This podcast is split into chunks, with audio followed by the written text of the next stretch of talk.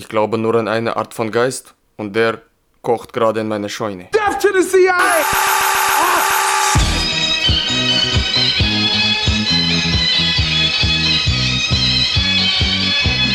A wealthy money manager whose friends have included presidents and a prince is behind bars in Manhattan tonight.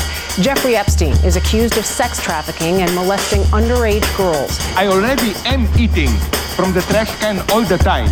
The name of this trash can is Ideology. Und deswegen ist es ganz klar hier, wenn überhaupt noch was passieren soll hier, muss man sich gegen den Unterdrücker stellen und man muss parteiisch sein und ja. nicht hier ja. einfach sagen. Und deswegen mache ich jetzt hier diesen Tisch mal kaputt, ja? Damit du mal genau Bescheid weißt. Scheiße!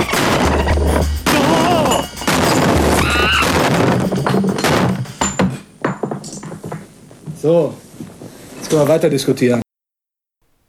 Hallo, ihr schönen Menschen da draußen. Hallo.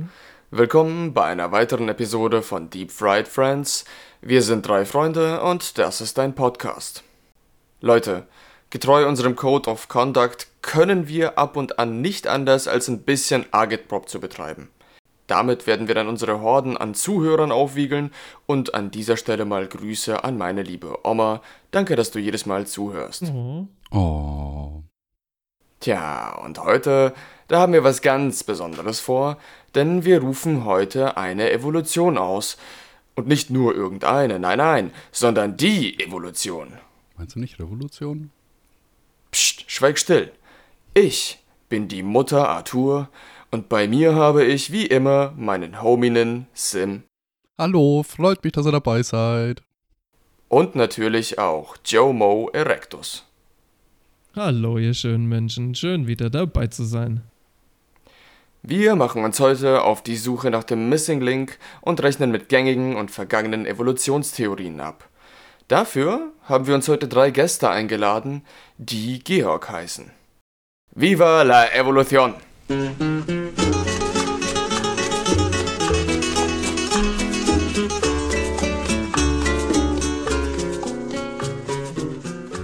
Ja, Leute, ähm, bevor wir jetzt irgendwie hier anfangen mit einer Episode, ich muss.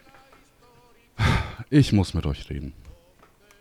Ich habe im Moment ein paar finanzielle Probleme und ich nehme deshalb an so einer Studie teil. Ich habe ein bisschen Radio Free Europe gehört, weil, wieso nicht? Und da haben die davon erzählt. Also, es läuft irgendwie so ab. Das US Health Department zahlt dir 5000 Euro und du musst dafür nur so ein Medikament gegen Kopfschmerzen nehmen, weil ich meine, jeder von uns hat mal Kopfschmerzen und so ein cool. Medikament gegen Kopfschmerzen, das könnte ja helfen. Und über acht Wochen hinweg muss ich halt immer mal so Berichte ausfüllen und in so einem komischen Tank steigen, da ist Salzwasser drin und soll schlafen. Mm, nice. Ja, äh, mir geht es eigentlich auch irgendwie echt gut dabei. Ich merke jetzt nicht so viel. Ähm, ja, ab und zu sind halt so alte Jazzkünstler und Soul-Künstler. Also ich sehe irgendwie Pharoah Sanders und Sun Ra durch mein Bild durchhuschen. Ähm, hab irgendwie lebhafte Erinnerungen aus irgendwelchen vorherigen Leben. Und äh, ja, meine Arbeitskollegen meinen, dass ich ab und zu sage, dass ich eigentlich Georg heiße und Schorsch genannt werden will. Ja, ja, sagst ja, du die, die sagen ab und zu, äh, du bist ein bisschen komisch so, dann du, du, du sagst ja, du bist ein Georg und du eigentlich heißt du Schorsch, deine Freundin nennt dich Schorsch. Und jetzt ist das Problem, also an sich hätte ich damit jetzt ja nicht so den riesen Wirbel, dann bin ich halt ein Schorsch. Aber leider ist der Schorsch ja. halt irgendwie so ein superchristlicher, fundamentalistischer Rassist. Und ich habe langsam Angst, dass das überhand nimmt. Ja. Es stecken zwei Chancen in jedem Menschen. ja, äh, ich hoffe, bei der heutigen Aufnahme hält das sich im Zaum und bricht nicht so arg raus, weil ansonsten könnte vielleicht der Verfassungsschutz ein bisschen aufmerksam werden auf uns. Ja, das wollen wir alles vermeiden. Deshalb, lieber Josh, halt dich zurück. Ja, krank, dass dir die CIA so viel Geld zahlt. Ey. Ich war letztes wieder unterwegs in der Stadt und da habe ich so einen kleinen Kleber gesehen, weißt du, so einen kleinen Aufkleber für eine experimentelle ich dachte, Studie. Ich so einen Klimakleber. Und pass auf, für, den, für die Teilnahme an dieser experimentellen Studie kriegst du einen Honig. Eine Huni? Ja, dafür würde ich nichts machen. Ja, ey. und du musst halt so, du musst übergewichtig sein. Da habe ich mir gedacht, hm, okay, weiter. Okay, klingt interessanter. und äh, die machen einen CRT bei dir. Also kriegst du eigentlich vielleicht noch den CRT oben ob drauf kostenlosen. Bonus. Trotzdem ganz schön scheiße, ne? 100 Euro. Ich meine, es ist ein Termin, Ja. aber sicherlich viel äh, Arbeit. Na, ich war ja schon zwölfmal in dem Tank. Also das, ich muss auch immer Urlaub nehmen, aber ich mein, für Geld mache ich halt gerade alles. Also fast alles. Nicht alles. Und ich meine, was gibt's besseren Urlaub als der CIA-Entspannungstank, ne? Ja, eben. Da kannst du richtig Sagst abtauchen. das kann ich dir aber sagen, ey. Bisschen mit Pharaoh Sanders rumhängen, klingt doch eigentlich ganz nett. Ja, also eigentlich auch interessant. Ich habe an sowas auch mal teilgenommen, nämlich äh, musste ich da so allmonatlich pinkeln gehen. Bei so einer Organisation, die nannten sich Marina. Und ja, ich bin da hingekommen und die haben mein Pipi gesammelt. Und ich habe dafür, also ich durfte dafür halt umsonst bei denen aufs Klo gehen. Das war schon sehr praktisch in der Bahnhofsnähe. Das war so mein Benefit. Ja, Digga, mega gut, ey. Wenn ich aufrechne, wie viele 50-Cent-Stücke ich ausgegeben habe in dem Klo im Bahnhof, uff. Shit. Hätte man Haus von kaufen können inzwischen. Ja. Oder einen Patienten von der Studie bezahlen. Und das Ding der heutigen Episode ist, man sagt ja so schön, ein Georg kommt selten allein. Deswegen, wir haben, äh, wir haben alle drei dabei und dann müssen wir jetzt zwei weitere noch vorstellen. Deswegen, ich gebe das Mikrofon einfach mal weiter. Äh, kann sich der nächste Georg mal vorstellen. Hallo, liebe Freunde. Der Name ist Georg Wilhelm Josef Schlegel, wie das Hühnchenteil. Und ich bin von Beruf Naturphilosoph. Ich freue mich so sehr, heute diese Runde mit der einen oder anderen geistreichen Bemerkung ein bisschen bereichern zu dürfen. Und äh, da ich mich im 19. Jahrhundert befinde, kann ich das Mikrofon gar nicht weiterreichen. Deswegen gebe ich jetzt einfach gedanklich ab an unseren Georgi.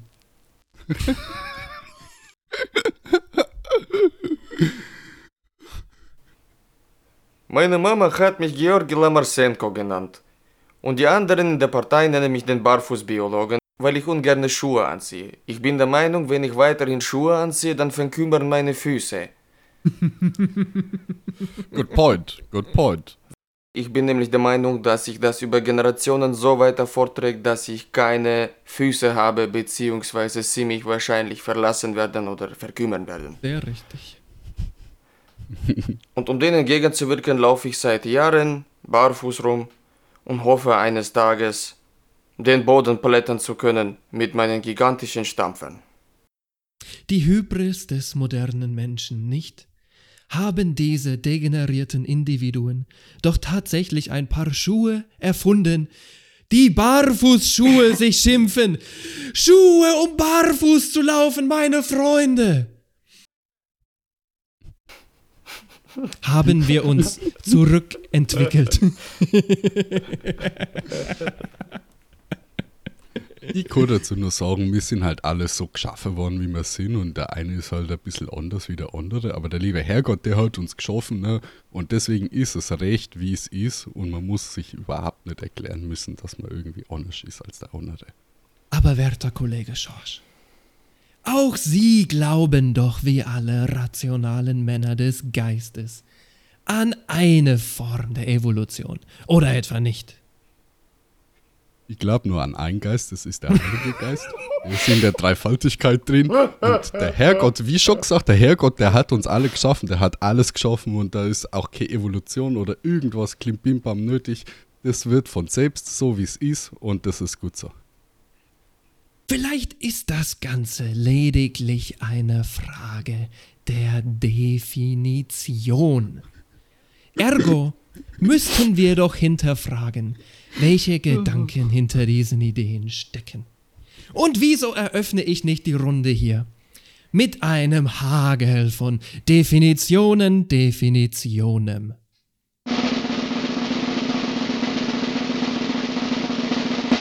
Evolution ist die Veränderung des Genpools einer bestimmten Population über Zeit hinweg. Na, das mag schon sein, dass so eine Veränderung so ein bisschen was ausmacht, aber das, das schließt sich doch gar nicht aus damit, dass die Wesen halt so geschaffen sind und dann leben sie halt und dann, das ist halt ganz normal, das ist doch natürlich. Ja, die Idee, dass sich das Leben weiterentwickelt, nicht meine Freunde, die schließt gar nicht aus, dass es Gott geschaffen ist. Obwohl das natürlich eine törichte Falschheit ist. Wir bekommen gesagt, Evolution, das ist die Lehre vom Leben. Ich sage euch, im Vertrauten, meine Freunde, Evolution ist die Religion des Todes. Wenn ein Tier oder anderes durch eine Mutation eine nützliche Eigenschaft hervorbringt, dann müssen die anderen sterben.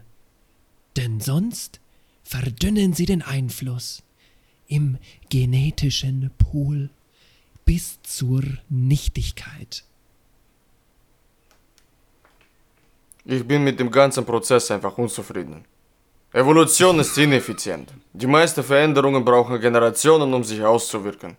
Photosynthese ist auch effizient. Ist einfach kein gutes Design. Manche schaffen's, manche schaffen's nicht. Aber wir müssen noch viel tiefer gehen in die Substanz. Was ist denn Evolution? Was ist eine Entwicklung?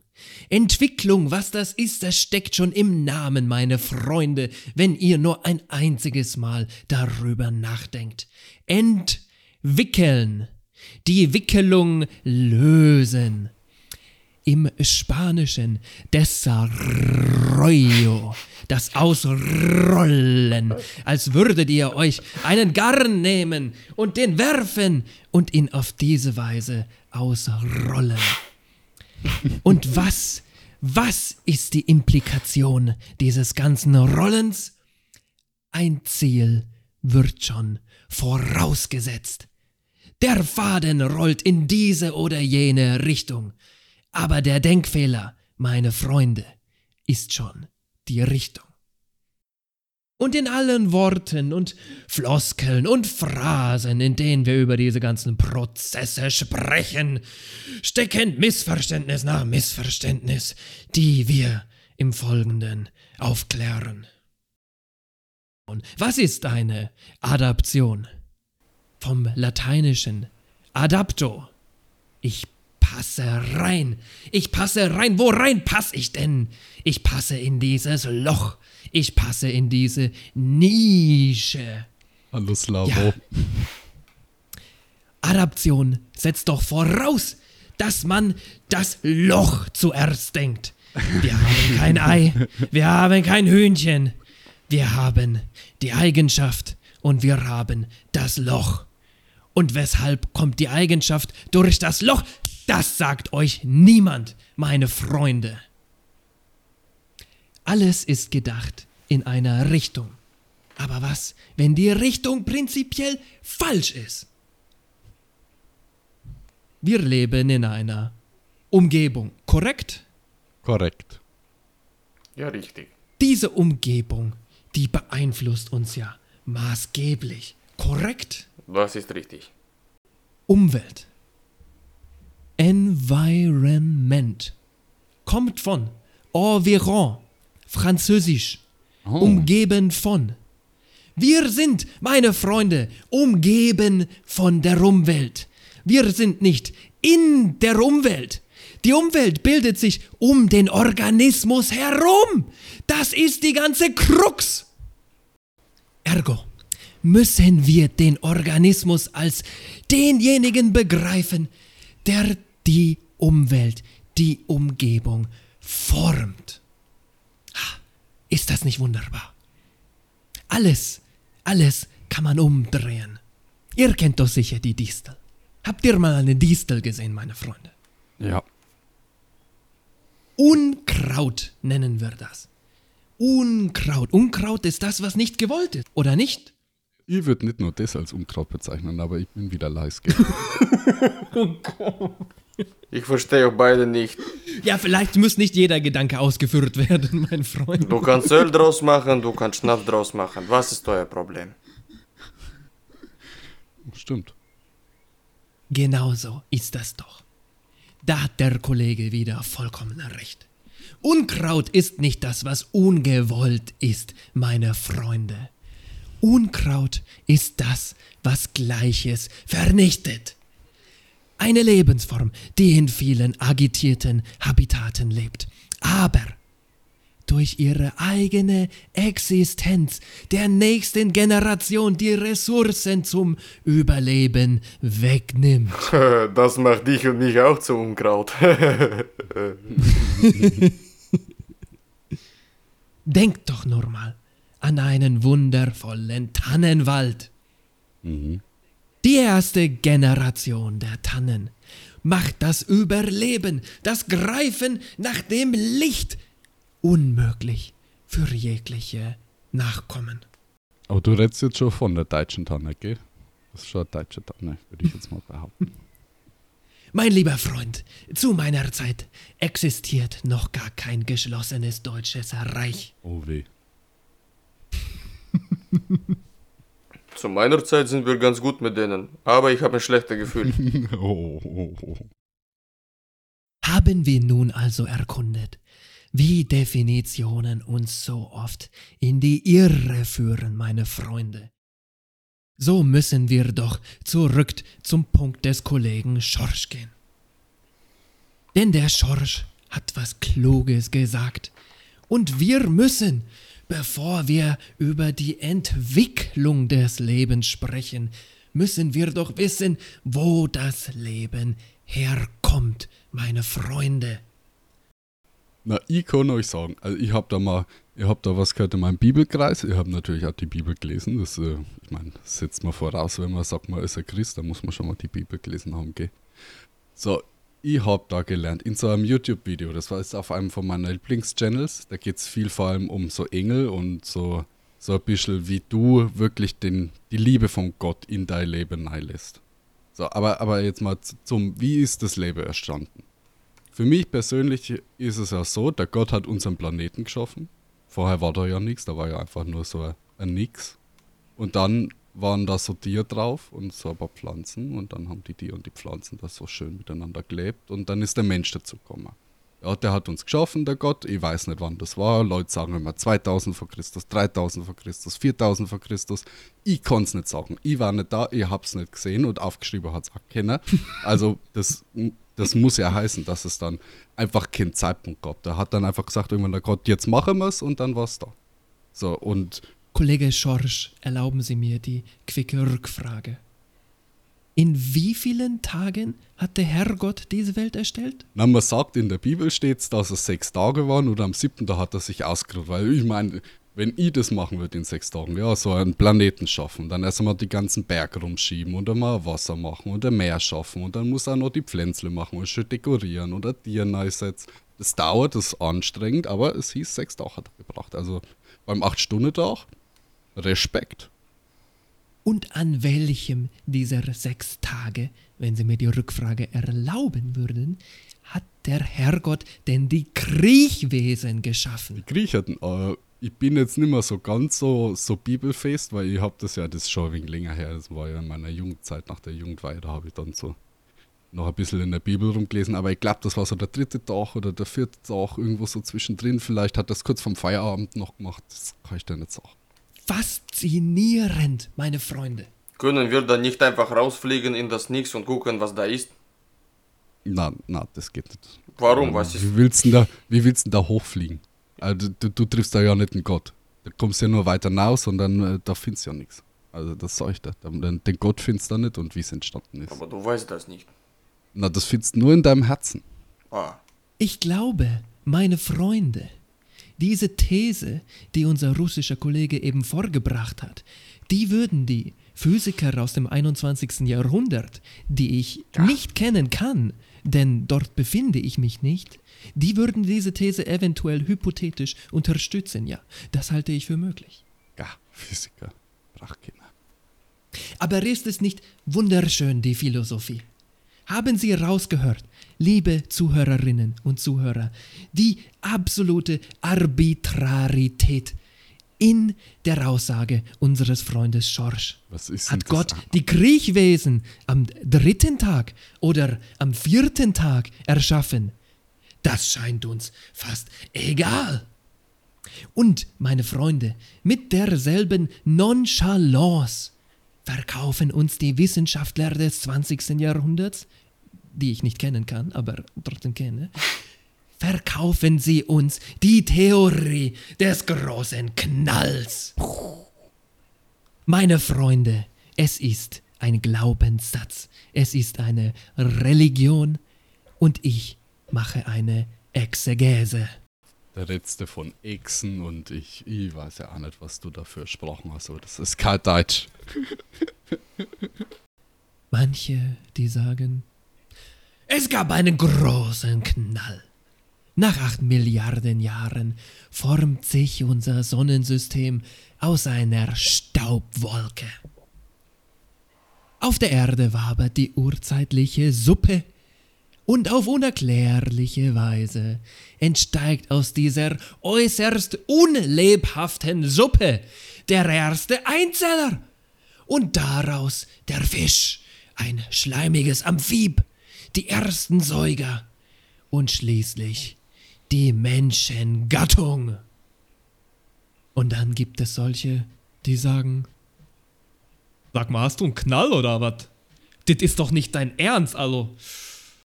Tatsächlich sind sowohl der große Knall als auch die Evolution wertlose Theorien, wenn es um den Ursprung des Lebens geht. Der Urknall sagt uns, wie das Universum, wie die Erde entstand, ja. Aber er schweigt darüber, wie das erste organische Leben entsteht. Die Evolutionstheorie erklärt, wie sich Organismen über die Zeit verändern. Aber sie schweigt doch darüber, wo die ersten Wesen herkommen. Die Idee also, dass das Leben aus dem Anorganischen entstehen kann, sind schon die alten Philister Darwin und Spencer verfallen. Es schimpft sich Abiogenesis, nicht biologische Schaffung. Mit so einer kruden These möchte ich mich nicht anfreunden. Viel eleganter hingegen die Theorie von meinem Kollegen Anaxagoras. Er nennt sie Panspermia. Pfui Teufel. Das ist ja, das klingt ja richtig dreckig. Also- so, oh Gott. Ist das quasi Samen auf ein Brot?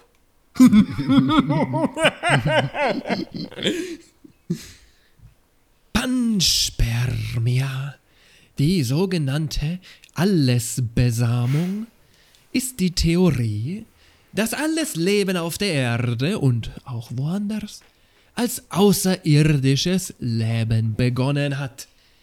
Eure Generation nennt sie Aliens.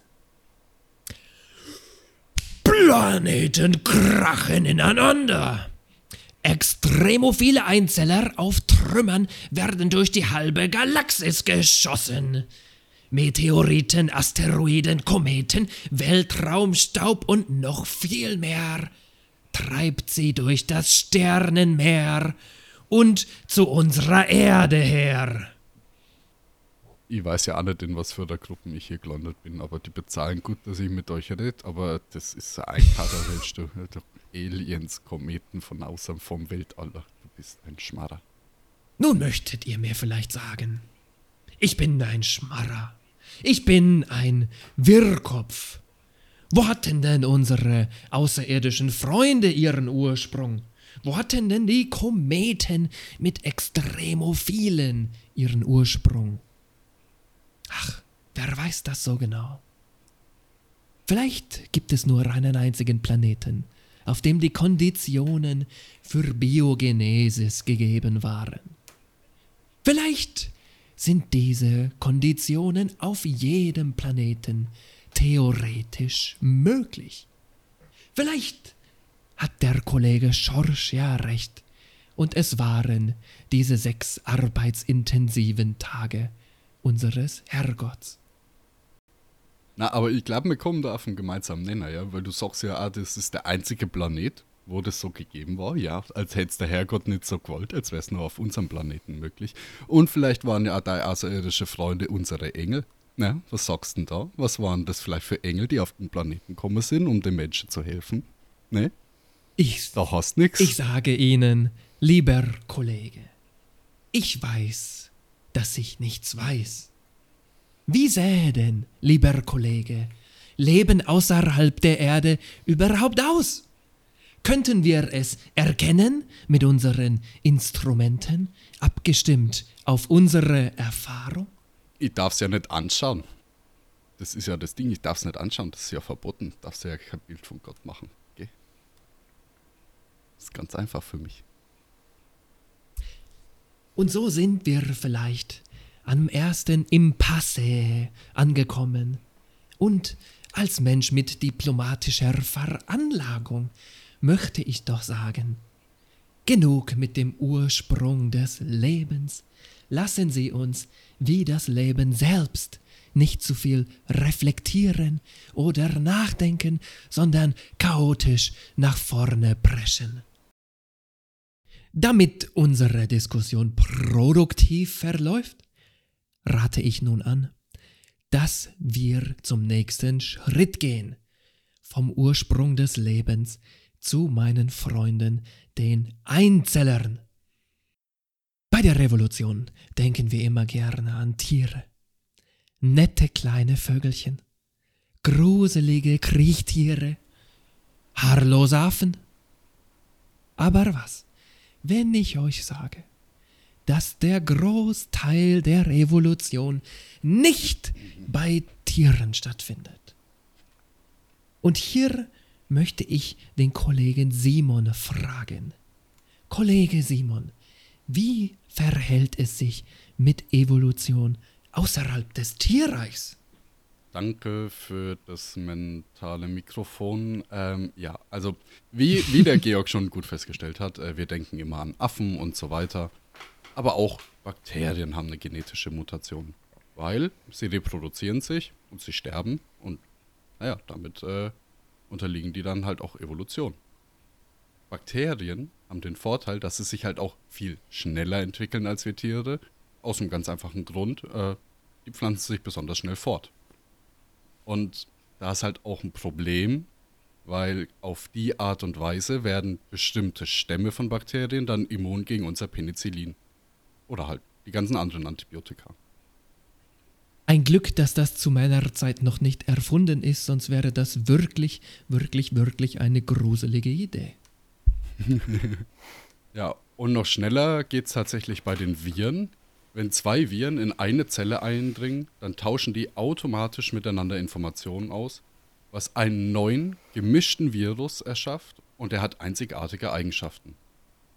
Keine Lebensform verändert ihr Genmaterial so rapide wie die Viren. Rapide, wundervoll gesagt, Kollege. Deutlich weniger rapide als bei den Viren geht es ja bei den Primaten so. Und ich sehe gerade, der Kollege Georgi, der hängt am Tropf und da ist, ach, sein wunderbarer Enkelsohn, der Arthur. Ich sag euch, Freunde, der kümmert sich so wundervoll um seinen alten Großpapa, da geht einem tatsächlich das Herz auf. Aber vielleicht hat der Arthur ja auch einige interessante Ansichten aus dem 21. Jahrhundert für uns, wie zur Hölle es denn zum Menschen kam. Lieber Enkel Arthur, Danke, Georg. Ich fühle mich ein wenig wie im Gottesdienst bei dir. Ähm, okay, ich habe euch ein Bild mitgebracht. Den March of Progress. Wer kennt nicht dieses ikonische Bild von Rudolf Zallinger? na, ich kenne es nicht, es wurde noch nicht Ja, gemacht. das stimmt, Georg. Naja, ich kann es dir aber so zeigen. Ganz links findest du so einen, so, einen, so einen Affenähnlichen oder einen Primaten. Und je weiter wir nach rechts wandern, desto aufrechter geht dieser und wird dann so irgendwann zum voll ausgebildeten Menschen. Faszinierend, nicht? Es zeigt also auf einen kurzen Blick die Evolution des frühen Menschen bis zum modernen. Mittlerweile wurde es auch fortgeführt und das Ganze auch im Sinne von zahlreichen Karikaturen. Am Ende steht nicht mehr der triumphierende, aufrechte, teils bewaffnete Mensch, sondern eine gebeugte Kreatur, elendig vor dem Bildschirm sitzend. Oder meine Schinken lesen, eventuell. Na, ich muss sagen, ich habe auch so eins und bei mir ist das halt drauf, da geht so vom Offen hoch, aber ich habe da am Ende halt einen, der im Fegefeuer brennt, gell, weil das ist halt, das passiert mit dir, wenn du da dran klappst. ja, das muss ja dann auch so, ne? Ja. Und wie, Herr Arthur, beschreiben Sie diese neue Spezies von Mensch, die Sie offensichtlich haben entdeckt? Den Homo capitalis full HDensis, denn er kam aus dem Meer und die Couch ist sein Ende. Ja, das war jetzt ein bisschen melodramatisch, ich weiß. Der March of Progress ist ja eigentlich ein ganz schönes Sinnbild. Aber leider hm, hat es über die Jahre hinweg ein ziemlich falsches Bild vermittelt, nämlich das einer linearen Evolution. Wir stammen ja alle vom Affen ab, haben sie gesagt, ne? Macht auf den ersten Blick auch Sinn. Menschenaffe erkennt sich im Spiegel, Menschenaffe hat opponierbare Daumen, Menschenaffe mag Banane, Menschenaffe agiert in komplexen sozialen Verhaltensweisen. So sind wir. Außer Simon, der mag nämlich keine Bananen. Nee, echt nicht. Ich mag keine Bananen. Aber ebenso problematisch wie Simmys Bananenabneigung ist die Erklärung zur linearen Evolutionstheorie. problematisch. Das, hallo? Du kannst keine Bananen essen. Ja. Also du kannst schon, aber warum solltest du nicht? Also ich meine, egal. Ma Lass mich, Magst du nicht? das verstehe ich nicht. Ich stopfte die Bananen. Vielleicht mache ich es so, wie mein Urgroßvater immer dachte und ich fütter dich so lange mit Bananen, bis du das einfach unweigerlich in deinem Gencode weitergibst. Ebenso problematisch wie Sims Bananenabneigung ist die Erklärung zur linearen Evolutionstheorie. Laut der stammen wir nämlich alle vom gleichen Urwesen ab und haben uns Schritt für Schritt über Millionen Jahre entwickelt. Das ist aber nicht so ganz stimmig. Diese lineare Kette macht auf einmal einen großen Sprung vom überwiegend affenähnlichen Wesen zum überwiegend menschenähnlichen Wesen. Da fehlt doch etwas. Da fehlt das passende Bindeglied. Dieses Sinnbild ist so Anfang, Mitte des 19. Jahrhunderts entstanden und zu diesem Zeitpunkt hatten wir schon echt einige Fossile von Hominiden und Homininen, aber eben nicht so viele wie heute. Auch die Analysemethoden waren noch ganz andere. Und die Sache ist halt die, über die Zeit hat sich das Ganze entwickelt. Es ist ja wichtig, eine anfängliche Theorie, die man hat, vielleicht gar nicht so sehr oder sofort über Bord zu werfen, sondern weiterzuschleifen, an dieser weiterzuentwickeln. Mit dem Fund neuerer Fossilien, zum Beispiel vom Homo habilis oder äh, vom Ororon, Ororin tugenensis beispielsweise, konnten wir feststellen, okay, da haben verschiedene Menschenspezies zum gleichen Zeitpunkt gelebt. Also mussten wir diese lineare Sicht aufgeben und da tat sich, ich schätze mal so in den 70ern, 80ern heraus, ein sogenanntes Busch- oder Baumdiagramm auf wo wir dann unterschiedliche Arten, die nebeneinander gleichzeitig existiert haben oder ja in ähnlichen Zeiträumen existiert haben, mit aufführen. Also ist das schon eher ein ganzer Stammbaum. Mittlerweile ist das Ganze aber auch schon wieder überdacht worden, da dieses Baum- oder Buschdiagramm äh, nicht ganz erklärt, dass diese Spezies auch untereinander sich ver verpaart haben. Und daher gibt es mittlerweile das sogenannte verflochtene Flussdiagramm. Es stellt im Prinzip alle Spezies, die in einer Zeit gelebt haben, gleichzeitig irgendwie dar, aber zeigt auch Verflechtungen wie zum Beispiel beim Homo sapiens und beim, ähm, Neandertaler? beim Homo neanderthalensis, genau. Furchtbar interessante These. Ich finde, Kollege Arthur, bei Ihnen zum Beispiel kann man direkt erkennen, dass die Admixtur der Neandertaler doch deutlich höher ist wegen ihrer ausgeprägten Stirn, nicht? Und meiner Behaarung wahrscheinlich auch. Aber ähm, die wollte ich jetzt nicht so gern hier thematisieren. Na gut, lassen Sie uns das Messen der Schädelzirkumferenz auf einen anderen Tag verschieben, nicht? Bitte, ja. Na, ich habe ja schon gesagt, ich habe das da mit dem Fegefeuer, aber ich habe nur so eine Business-Idee gehabt, ja, so eine Business-Idee. Wie wäre das, wenn man jetzt, man nimmt den Stör und man macht den Stör fünfmal drauf und macht so einen Pfeil und am Ende ein Fragezeichen, weil der Stör hat sich ja gar nicht verändert. weißt du, und da wirst du die ganzen Leute, die mit ihrer Evolutionsscheiße ankommen, da würdest du einfach sagen, guck mal einen Stör an, der Stör verändert sich nie. Er ist immer gleich geblieben. Seit Millionen Jahren ist der Stör gleich geblieben. Und was macht er? Da kann er nichts sagen. Gell? Da kann er einfach nichts sagen. Lieber Kollege Schorsch, ich glaube, das ist eine falsche Ansicht. Ich werde Ihnen jetzt einige Beispiele nennen, wieso das so ist. No, Haben Sie noch nie etwas von Rudimenten gehört? na, ich kenne Rudi, aber mehr, na, das sagt mir nichts. Joschkinswert. Nicht einmal von Atavismen oder was? Äh, Atta, äh, was? Okay. Okay, aufgepasst. Rudimente sind zurückgebildete Organe oder Teile des Körpers, die eine ganze Spezies hat. Nehmen wir hier als Beispiel Ihren rückgebildeten Schwanz, Kollege Schorsch. Sie hatten mal einen sehr großen Schwanz und er ist aber mittlerweile zurückgebildet, weil Sie den nicht mehr brauchen für den Ballonsack. Sie laufen aufrecht. Da brauchen Sie kein Gewicht hintenrum. Ich weiß gar nicht, wo, woher haben Sie von meinem Urologen die Unterlagen? Ich rede von deinem Schweif, nicht von deinem Penis.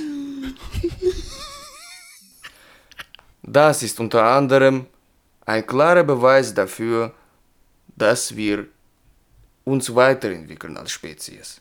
Nicht nur das, bestimmte Verhaltensweisen auch oder Organe, die wegfallen.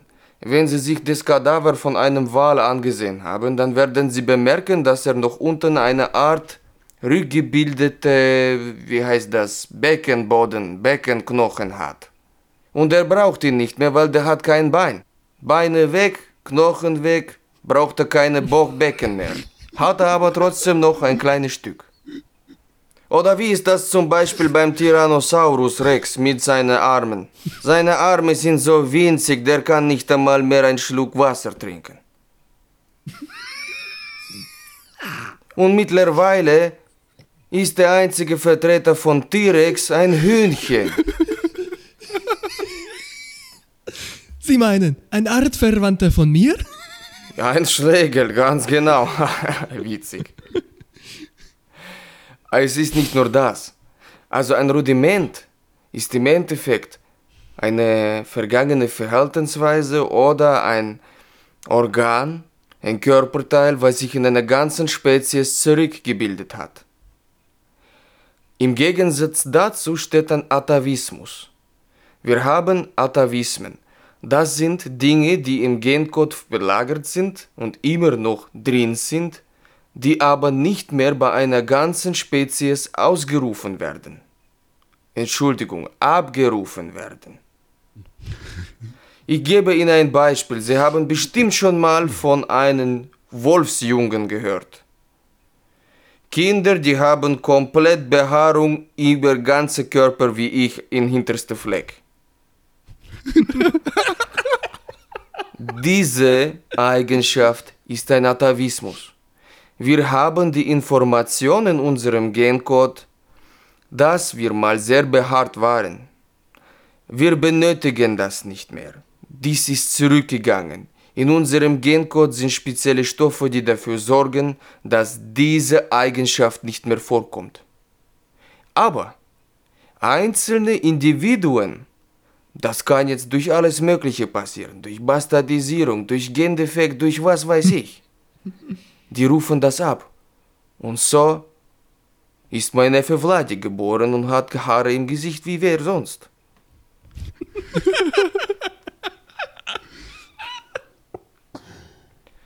Nochmals, Kollege Schorsch, merken Sie sich bitte, Rudimente ist ein ganz klarer Beweis für die Evolution unserer Spezies und auch anderen Spezies. Ja, das ist okay. Ich, ich denke mal drüber nach, aber mit ihrer Tochter haben sie schon mal nachgedacht, ob das vielleicht nicht die Erbsünde ist. Ei, ei, ei. Vielen, vielen Dank für den Beitrag, Kollege Georgi. Das war wirklich erhellend, sage ich Ihnen. Aber trotzdem muss ich eine philosophische Frage nachstellen. Was ist denn nützlich? Was brauchen wir? Ist es nicht auch denkbar, dass eine Sache, die einst nützlich, später unnütz, irgendwann auch wieder nützlich wird? Erlauben Sie mir ein Beispiel aus einer Zeit, die ich nicht kenne und auch nicht verstehe. Ich habe im Internet, von dem ich nicht weiß, was es ist, einen Artikel gelesen im Scientific American. Dieser Artikel postuliert eine wundervolle These. Und zwar, haben Sie sich schon mal gefragt, weshalb wir Menschen Schluck aufhaben? Na, dass du Hexen erkennst. Das ist einfach.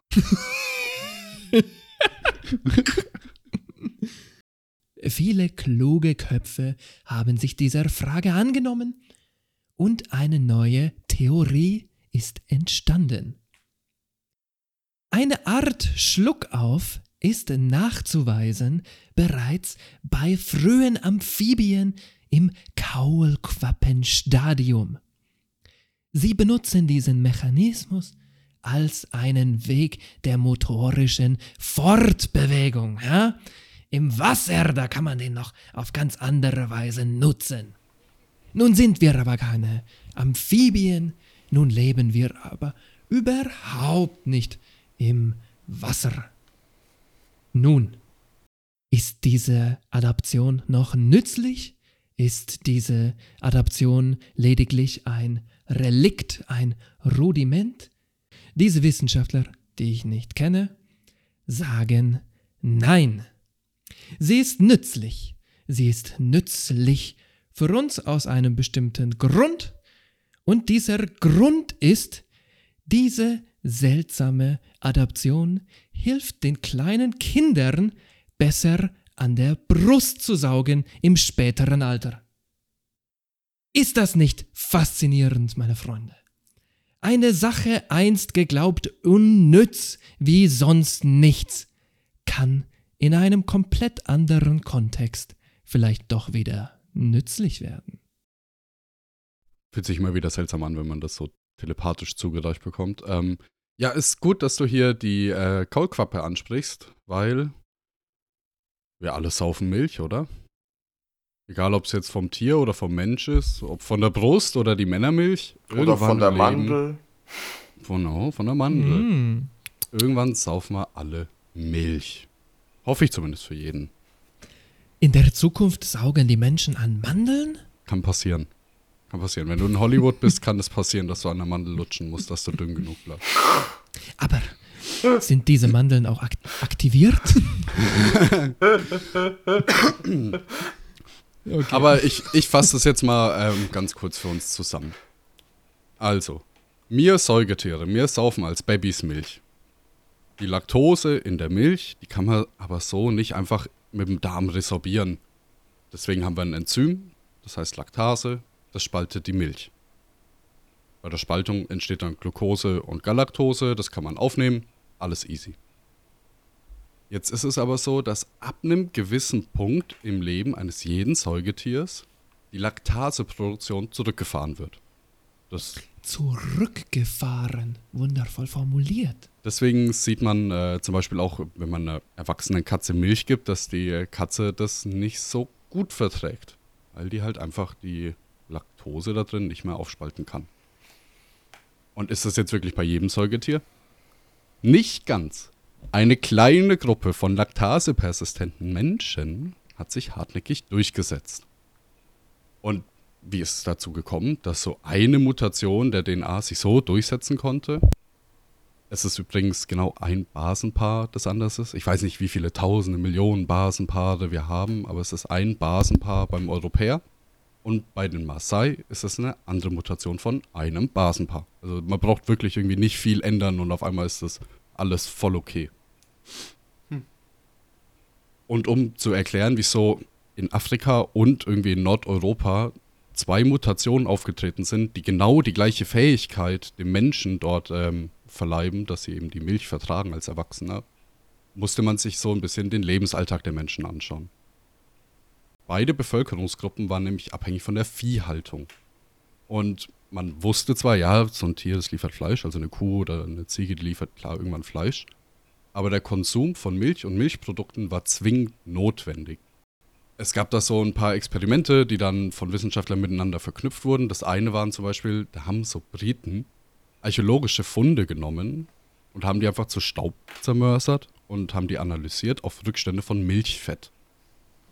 Ja, weil wenn da Milchfett drin ist, dann kann man quasi nachweisen, dass die Milch in irgendeiner Form konsumiert haben, weil sonst, naja, wieso sollst du sonst Milch in irgendein Gefäß tun, wenn du sie nicht trinken willst? Die frühesten Nachweise von den Gegenständen, sagt man, dass es 9000 vor Christus war. Da gibt es so eine Kohlenstoffverteilung, das ist hochwissenschaftliche Analyse. Du schaust quasi nach, wie Kohlenstoff drin vorkommt und welche Kohlenstoffreste man findet, weil ja so ein bisschen Milchfett in diesem Porzellan oder in dem Geschirr überbleibt. Und quasi darüber konnte man feststellen, wie alt das dann ist, in Verbindung mit wie alt ist die, die Scherbe quasi, die man gerade zerstochen hat und zermörsert hat.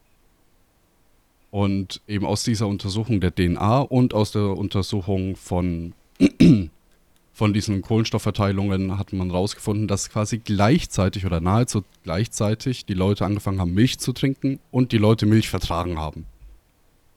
Ja, also es spricht schon sehr dafür, dass es so ein Parallelprozess war und nicht so das eine und dann kommt das andere. Und ähm, man schätzt, dass ungefähr 5 bis 10 Prozent der Bevölkerung diese Mutation hatte. Und jetzt klingt das für uns so, 5 bis 10 Prozent ist jetzt nicht so arg relevant. Ähm, ich habe so ein ganz leichtes Rechenbeispiel mal durchgeführt, das ist Zinseszinsrechnung. Du nimmst 100 Leute, die haben genug Kühe und Ziegen und so weiter, dass 100 Leute davon leben können, wenn die die Milch nicht trinken. Und wenn jetzt 10% die Milch trinken, heißt es, dass 10% der Bevölkerung quasi überleben können, ohne dass die Kuh geschlachtet werden muss. Das heißt, du hast 10% mehr Bevölkerung. Das heißt, nach 10 Generationen hast du 260 Leute statt 100 Leute über. Ich glaub's nicht. 9000 vor Christus, da hat's noch gar nichts gegeben, ihr Zipfelglotscher. Geh, also ich sag's jetzt mal, der Herr hat die Erde geschaffen. Daher kann sie gar nicht so alt sein und all euer wissenschaftliches Zeug. Das ist eh ungenau und das ist so ein grundlegender Schmorn, dass ihr alles erklären müsst mit eurer Wissenschaft. Der Herr hat die Tiere geschaffen und dass sie Untertan sind. Es ist doch klar, dass wir Milch saufen können, wenn das unsere Untertan sind. Der Herr hat alles durchdacht und jetzt schaut schon wieder. Ja, die Daten haben eine Schwankungsbreite und sind so ein bisschen ungenau. Aber erinnern wir uns an die Ziegen-EP. Ja, dass die Mutationen heute noch in den Gebieten auftauchen, in denen Ziegen und später Kühe das allererste Mal domestiziert wurden, das kann irgendwie für mich nicht so ein richtiger Zufall sein. Und hier waren auch die DNA und diese Milchfettnachweise positiv. Also sowohl die Leute hatten diese DNA-Mutation, als auch, dass sie da Milchfett in ihren Töpfen hatten und das auch äh, gegessen haben. Und äh, wir erinnern uns auch an dieses äh, Argument als Filterorgan. Weil damals war Wasser jetzt vielleicht nicht immer sauber, aber so eine Kuh oder eine Ziege, die kann das Wasser noch trinken und dann macht die Milch draus und die Milch kannst du immer trinken, weil die Milch ist ja okay. Das ist schon ein ziemlich guter Nutzen und du gibst dem Tier schlechtes Futter und du kriegst halt extrem reichhaltige und hochwertige Milch zurück. Das ist schon ein extrem großer Nutzen für deine eigene Fitness. Die Kuh als biologische Fabrik sozusagen? Genau. Ein Leben. Interessante These, Freund. Haben Sie auch mal versucht, eine Muschi zu melken? Nein. Ich kann mir vorstellen, dass die Milch vorzüglich schmeckt. Etwas süß vielleicht. Sie würden es vielleicht nicht glauben, aber in meinem Jahrhundert ist es noch ganz normal, die Ratten zu melken. Und deren Milch, lieber Freund, oh, Herz allerliebst. Rattenmilch. Was? Die ist nicht so schlecht. Never tried it. Der Georg, Georg hat recht. Klingt einfach so, als hätten irgendwie Punks Korn mit irgendwie Milch zusammengemischt Yep. oder so. Rattenmilch. Mäusepisse. Ja, Mein- stimmt. Mäusepisse. Ja, stimmt. Sie möchten sich vielleicht lustig machen über unsere Marotten. ich sag Ihnen, der gute Charles Darwin, der war ein Zeitgenosse von mir. Na, du kennst den. Sicherlich, wir treffen uns auf Konferenzen und manchmal mache ich ihm ein bisschen Östrogen in den Drink. Ja, so klingt er auch. Ich finde, seine Beobachtungen und Thesen, die hat er vor allem nicht alleine aufgestellt, so wie er es uns gerne wissen lassen möchte. Vor ihm gab es schon einige andere Wissenschaftler, die ihre ganz eigenen Theorien aufgestellt haben. Darwin, der hat diese lediglich zusammengeführt, teilweise referenziert oder teilweise auch einfach geklaut. Ja, ja, Großvater, jetzt komm mal runter, hier ein Tropf, hier kriegst du noch ein Stück Wodka, Brot, Samen, Brot, Pans. Nein. Ein richtiges Familiendrama hier für uns, liebe Zuhörerinnen und Zuhörer. Psycho, Alter. Das ist so psycho, Mann. Red mit dir selbst. Ja. ja. Alles gut, alles gut, Großvater. Jetzt setz dich erstmal hin. Hier hast du eine Decke. Ich mach dir gleich den ersten Kanal an. Da kannst du ein bisschen gucken, ne? Und ich erkläre das hier mal. Wir sollten hier mal ganz am Anfang anfangen.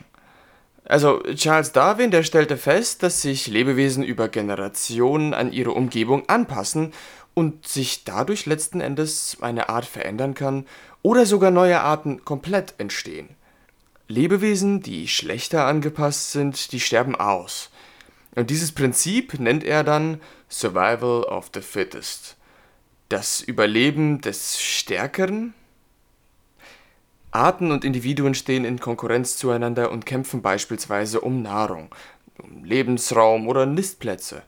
Und diesen Wettbewerb wiederum bezeichnet er als Struggle for Life oder Struggle for Existence, der sogenannte Überlebenskampf.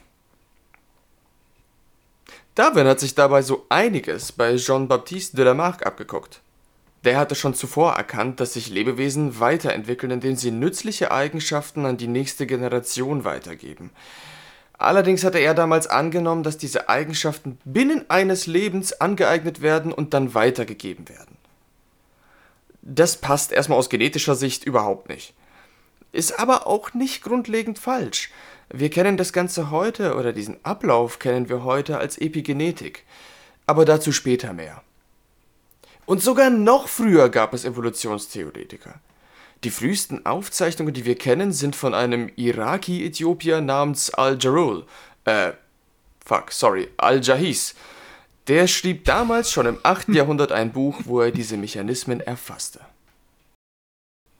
Den Begriff Struggle for Existence, also den Überlebenskampf, hat er sich von einem Typen ausgeliehen, den wir spätestens seit der letzten Episode kennen, es ist kein geringerer als der frühe Wirtschaftsweise Thomas Malthus.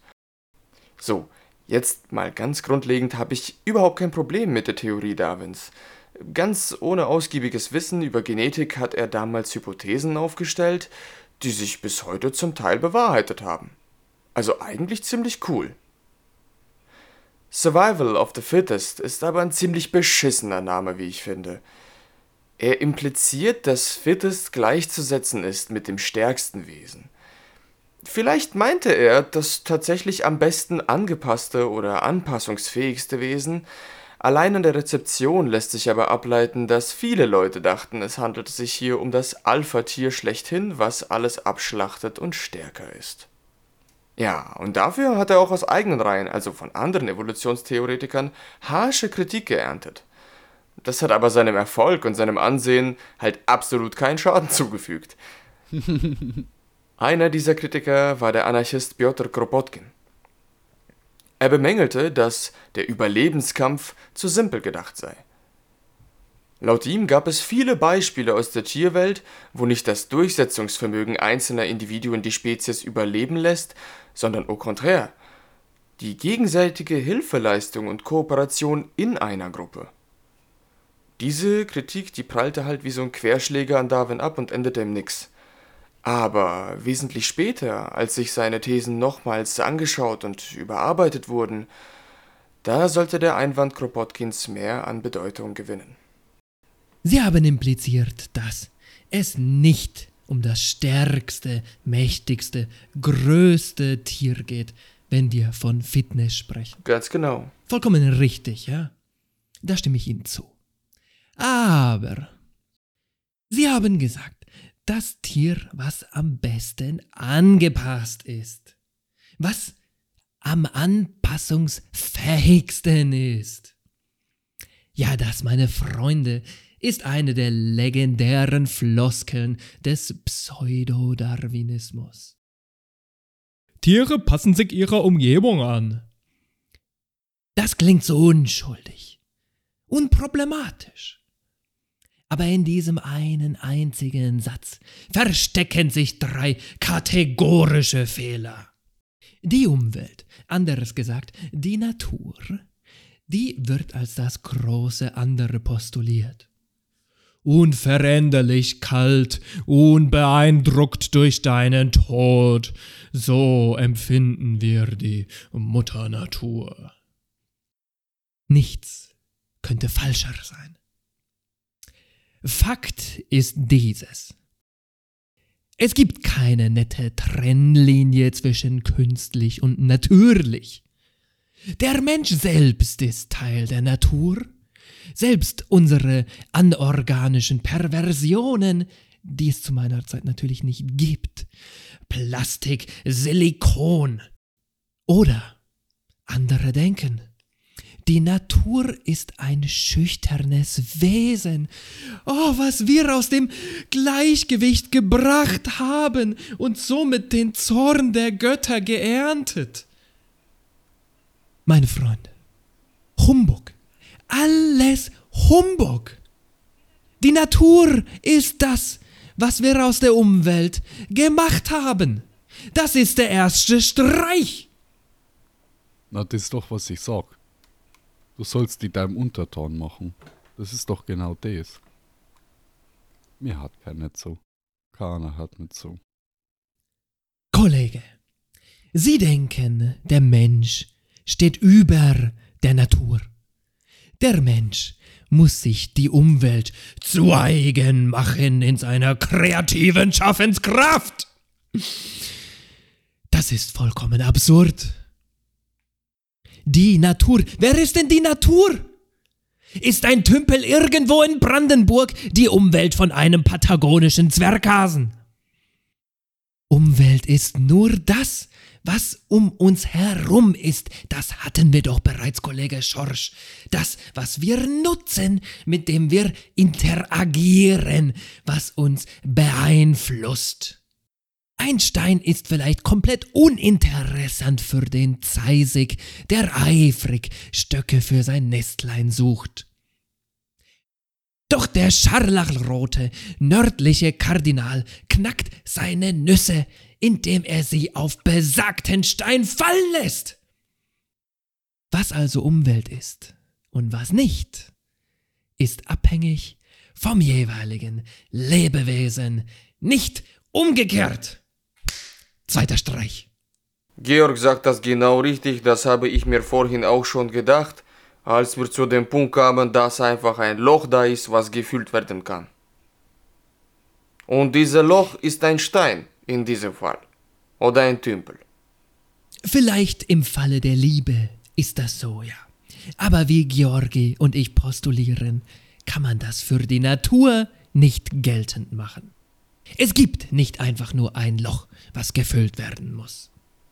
Aber Freunde, der größte, der fatalste Fehler, den hab ich euch vorbehalten. Die Beziehung zwischen Leben und Umgebung einseitig zu sehen, ist kategorisch falsch. Ganz im Gegenteil könnte man viel mehr argumentieren, dass ein Tier oder eine Gattung die Umgebung überhaupt erst schafft. Die Würmer durchlüften eifrig den Boden für Pflanzen. Die Säuger lassen hier und da ein Häufchen Kot, aus dem neues Leben sprießt.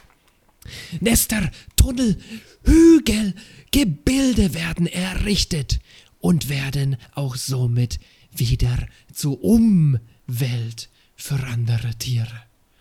Wenn wir ehrlich sein wollen, dann ist diese Beziehung mindestens wechselseitig. Das, meine Freunde, ist der dritte Streich. Wir können, nee, wir müssen also sagen, kein einziges individuelles Tier passt sich der Umgebung an. Ganz im Gegenteil, es ist der Prozess der Evolution, der reine Gattung und deren Individuen auf Dauer überlebensfähiger macht in ihrer bestimmten Umgebung.